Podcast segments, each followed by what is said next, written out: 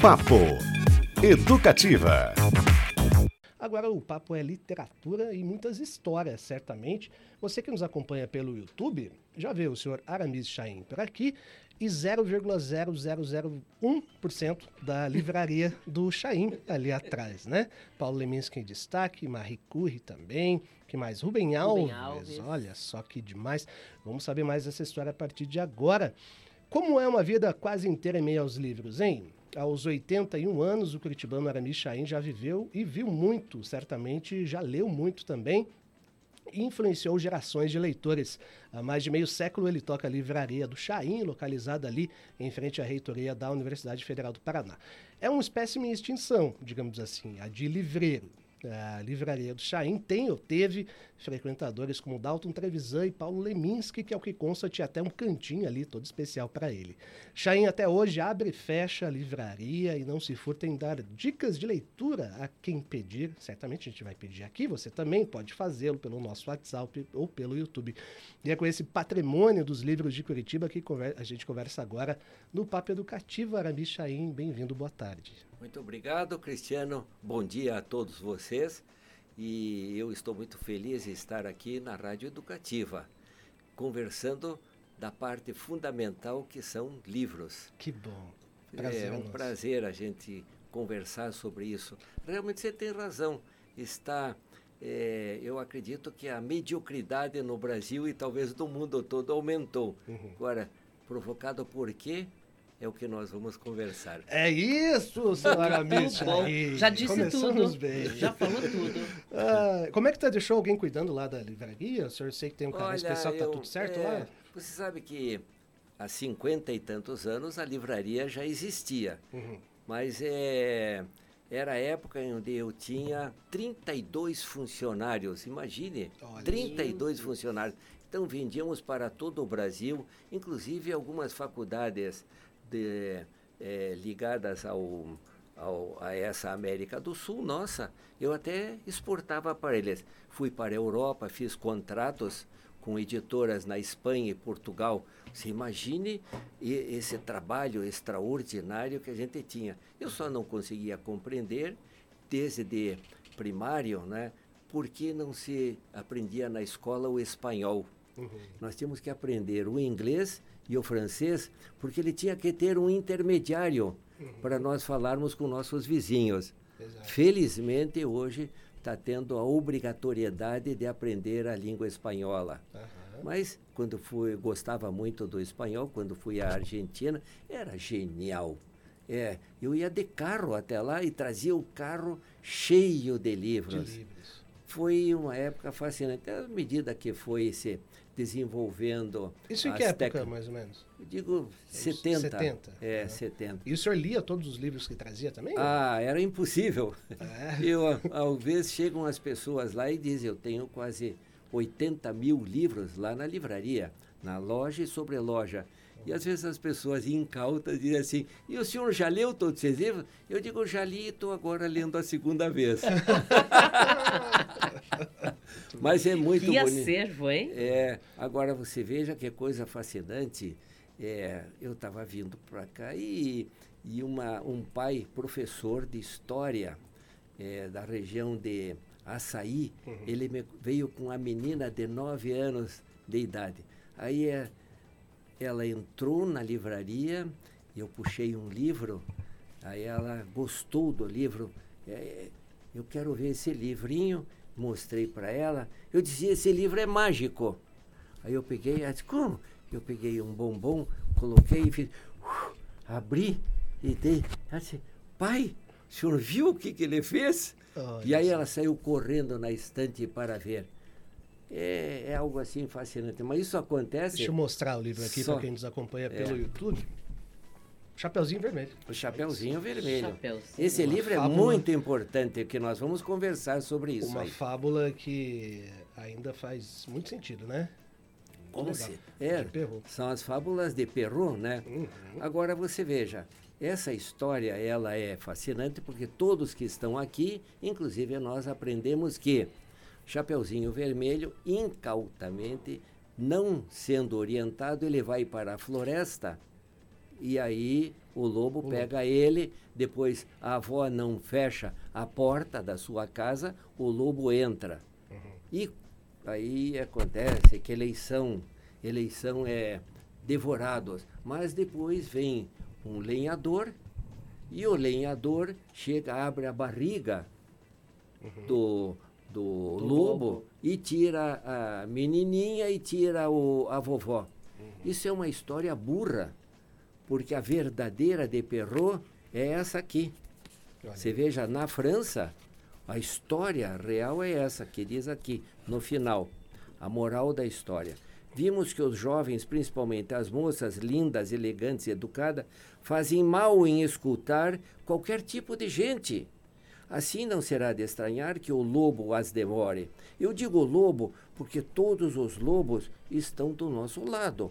Esse lobo manhoso, maciel, mafio, é, sem fel, sem furor, fazendo de íntimo, gentil e adulador, perseguindo as moças até as suas casas e seus aposentos. Atenção!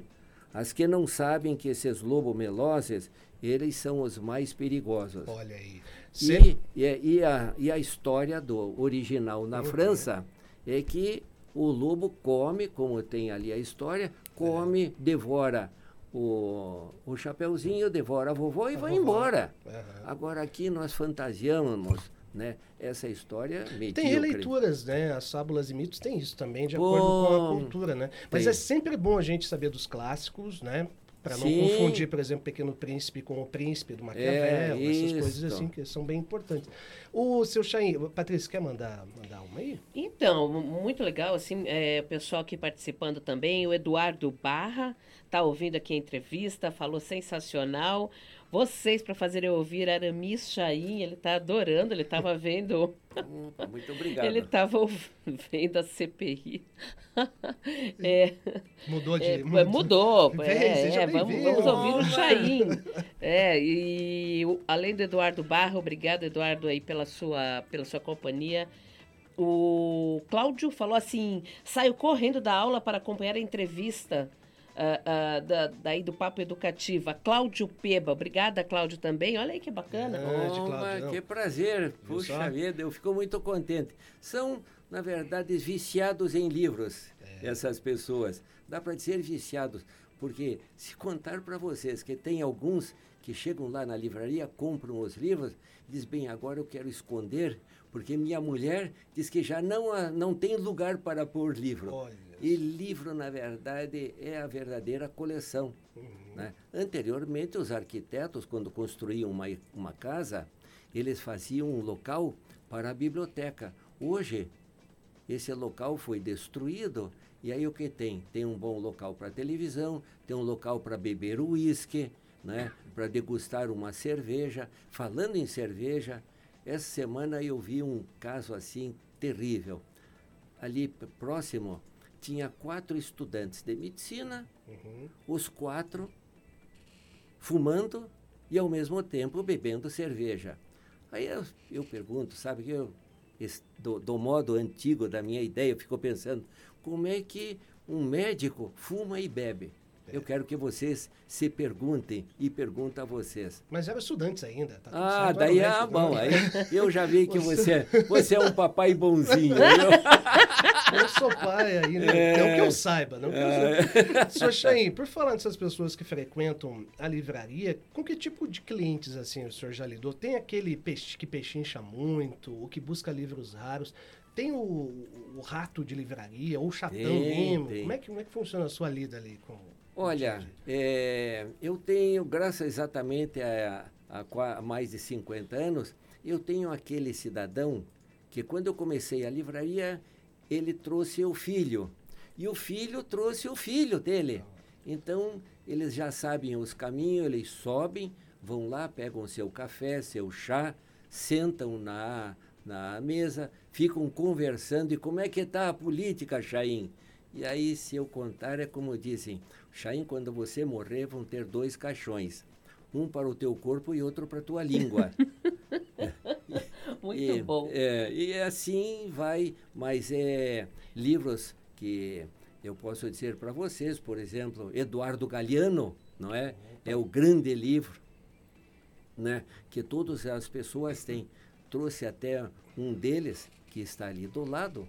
Hum. Quero ver se consigo encontrá-lo. Mas a gente acha, é, professor. É. O Eduardo Galeano, ah, tá aqui, ó. um grande Mas, escritor é, Você veja esse livro, uhum. eu acho extraordinário. Fantástico. E guardei até numa página onde ele diz assim, poe, poe, poetizamente, ele diz assim, o sistema, porque hoje nós vivemos de que de redes, tudo é rede no, no mundo, mas o sistema também. Então olha o sistema, ele fala de um modo geral. Os funcionários não funcionam. Os políticos falam e não dizem. Os volantes votam e não escolhem. Os meios de informação desinformam. Os centros de ensino ensinam ignorância. Os juízes condenam suas vítimas. Os militares estão em guerra contra os seus patriotas. Os policiais não combatem os crimes porque eles estão fazendo. As bancarrotas são socializadas, os lucros privatizados, o dinheiro é mais livre e as pessoas é. estão a serviço das coisas. Eduardo Galeano, no livro dos Abraços, escritor uruguaio é. muito, muito interessante. O autor do Veias Abertas da, da América, América, Latina, Latina um exatamente. livro extraordinário. Ele, inclusive, teve uma campanha muito importante né, durante a ditadura militar uruguaia. Com certeza. Ele também escreveu um livro sobre futebol, o futebol, o sol e a sombra. Isso, exatamente. Que relaciona a política ao, ao jogo. É. Né? Muito, recomendo esse aí também, viu? É, e esse, esses são os tipos de livros que me deram o prêmio de ser a melhor livraria do país. Isso foi em 93, 93, certo? ganhamos isso aí. Uma pesquisa da Folha de São Paulo. Da Folha né? de São Paulo. Para quem nos acompanha no YouTube, estamos até com a matéria aqui, ó, que saiu lá. Curitiba tem a melhor livraria, esse é o título, 93. É. Legal, hein, seu Chain? Foi. Eu estava num sítio quando fui avisado. Você não viu a Folha de São Paulo? E olha, foi um canto dali, apareceu ligações de diversas partes, né? E outra coisa que aconteceu genial é na época do Collor de Mello, quando a ministra da, da Economia pro, é, editou um livro, é, Zélia Uma Paixão. Uhum. Era Zélia Cardoso de Mello. E aí todas as livrarias comprando, eu quero 50, eu quero 100, eu quero 200. E a editora, então, fazendo mais. Chegou o livro. Eu disse, eu não quero essa porcaria, pode devolver. E foi. Rádio ao é, vivo, é, né? É, perdão. É, Alguém bom, querendo falar com o seu Chain aqui. e, você, e você sabe que aconteceu fantasticamente. Porque daí a Rede Bandeirantes chegou lá para ver, e aí, quantos livros você está vendendo? Não estou vendendo nenhum.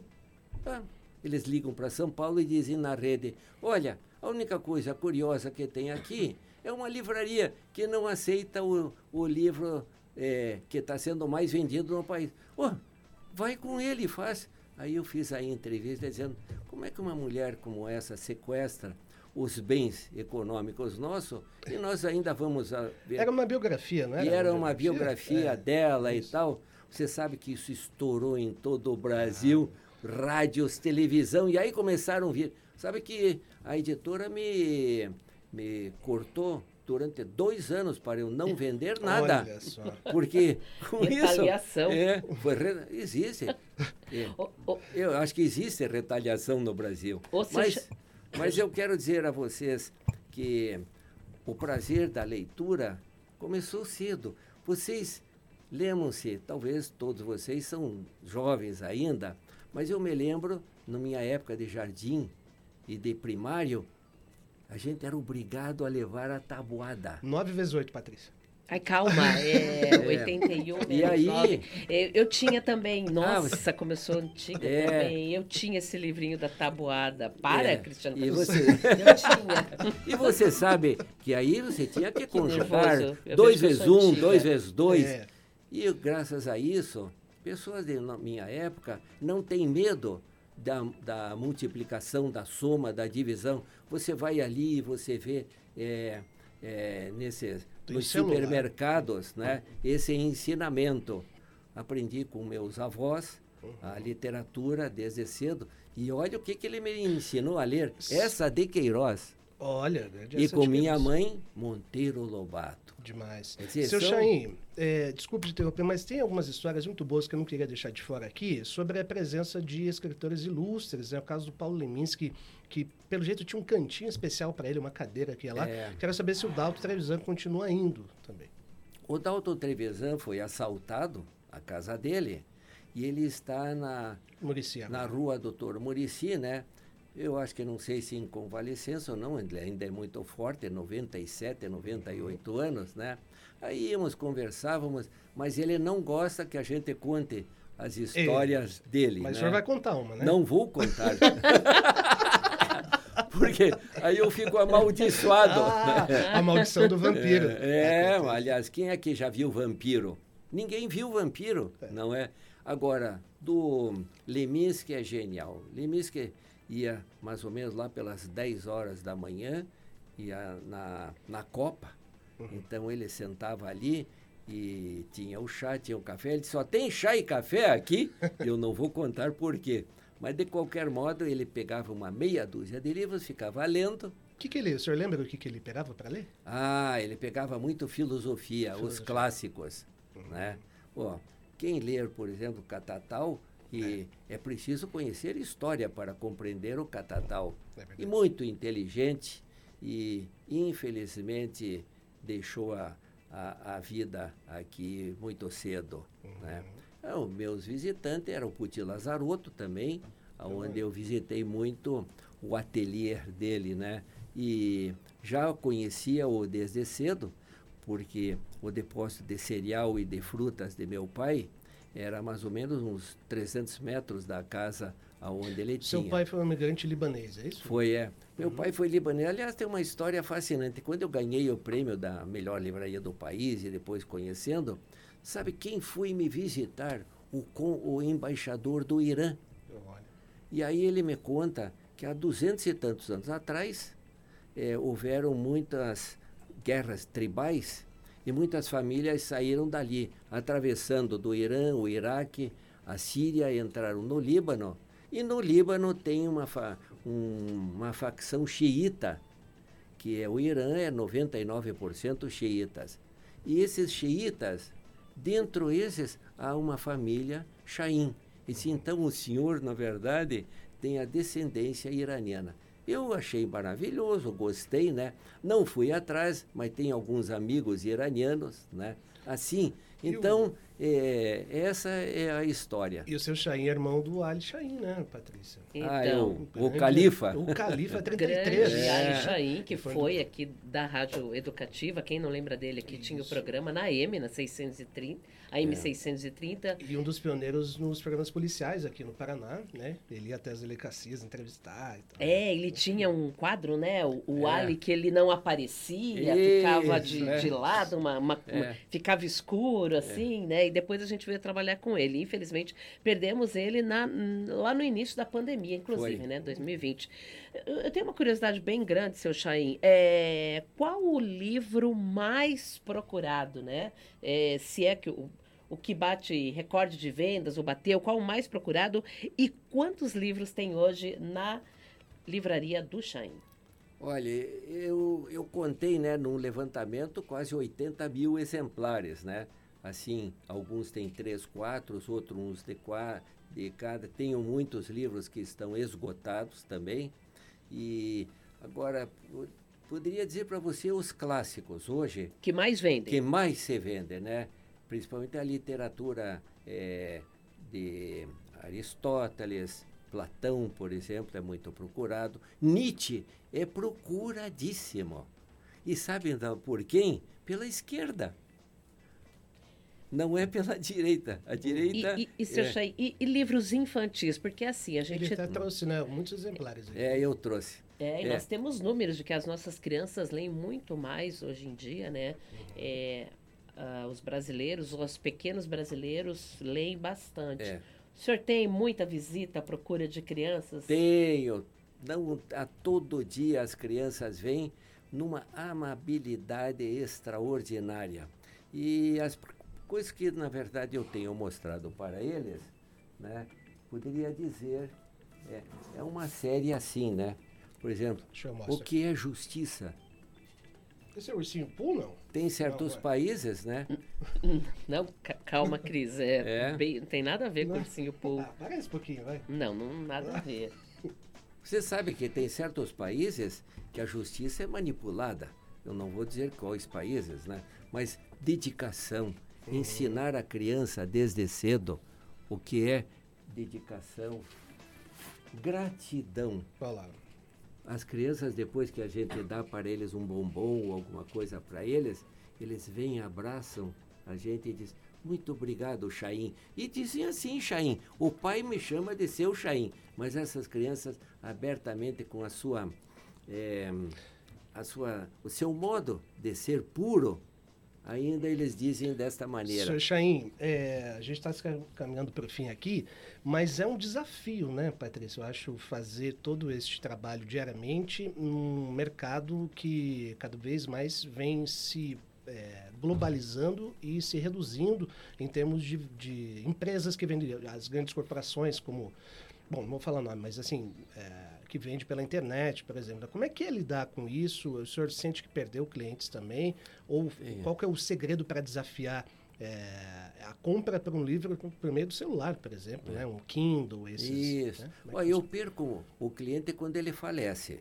Mas aí tem o filho dele, tem o tio, tem alguém mantém. que mantém a livraria. Não é fácil e as redes hoje, por exemplo, tem editoras cristãs onde os colégios religiosos só compram dessas, dessas redes, né?